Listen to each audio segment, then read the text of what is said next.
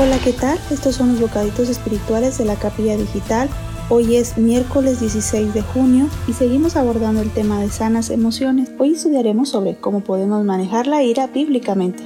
En Proverbios 28:13 nos dice, el que encubre sus pecados no prosperará, mas el que los confiesa y se aparta alcanzará misericordia. Como hemos estudiado, dejarnos dominar por la ira resulta ser un pecado. Por eso, primero empezamos reconociendo y admitiendo nuestra ira egoísta y el erróneo manejo del enojo como un pecado. Según nos dice Primera de Juan 1.9, si lo confesamos seremos perdonados. Esta confesión debe ser hecha tanto a Dios como ante aquellos a quienes hemos herido con nuestra ira. Segundo, podemos manejar el enojo bíblicamente viendo a Dios en la prueba, especialmente cuando la gente ha hecho algo para ofendernos. Santiago 1, 2 al 4, Romanos 8, 28 al 29 y Génesis 5, 50 apuntan todo al hecho de que Dios es soberano y tiene el completo control sobre cualquier circunstancia y persona que entra en nuestro camino.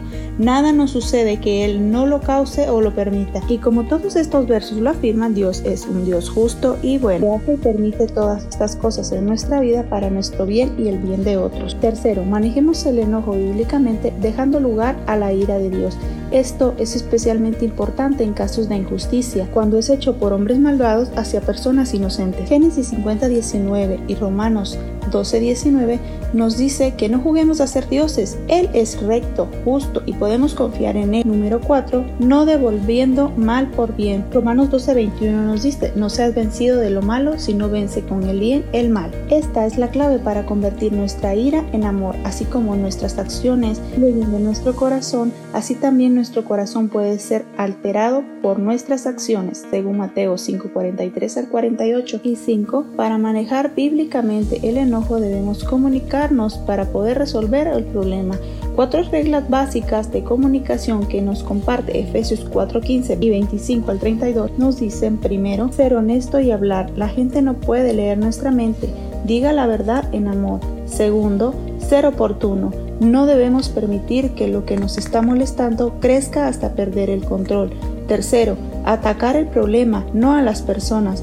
Junto con esto debemos recordar la importancia de mantener bajo el volumen de nuestra voz, según nos dice Proverbios 15.1. Y cuarto, actuar, no reaccionar. A causa de nuestra naturaleza caída, generalmente nuestro primer impulso es uno pecaminoso. Cuando una persona llega a ser cristiana, su conducta y personalidad debe pasar por ciertos cambios. Uno de esos tiene que ver con el temperamento. La ira mal encausada puede ser destructiva, ya que muchas veces la raíz de nuestro enojo radica en el yo, en nuestro ego o en nuestro orgullo. Cuando alguien nos desprecia, cuando no podemos salirnos con la nuestra, cuando otras personas reciben más honores que nosotros. Y si este fuera el caso, nuestro remedio sería abandonar todo orgullo orgullo y declararnos muertos con Cristo, como nos dice Romanos 6, hermanos. Hemos sido crucificados juntamente con Él para que el cuerpo del pecado sea destruido, a fin de que no sirvamos más al pecado. En Romanos 6.2 nos dice, porque los que hemos muerto al pecado, ¿cómo viviremos aún en Él? Reconozcamos nuestra necesidad de Dios, aceptamos la responsabilidad por nuestro pecado, declarémonos muertos con Cristo y debemos negarnos al yo.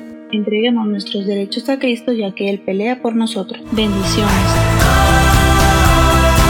invitamos a orar con nosotros en nuestra capilla digital.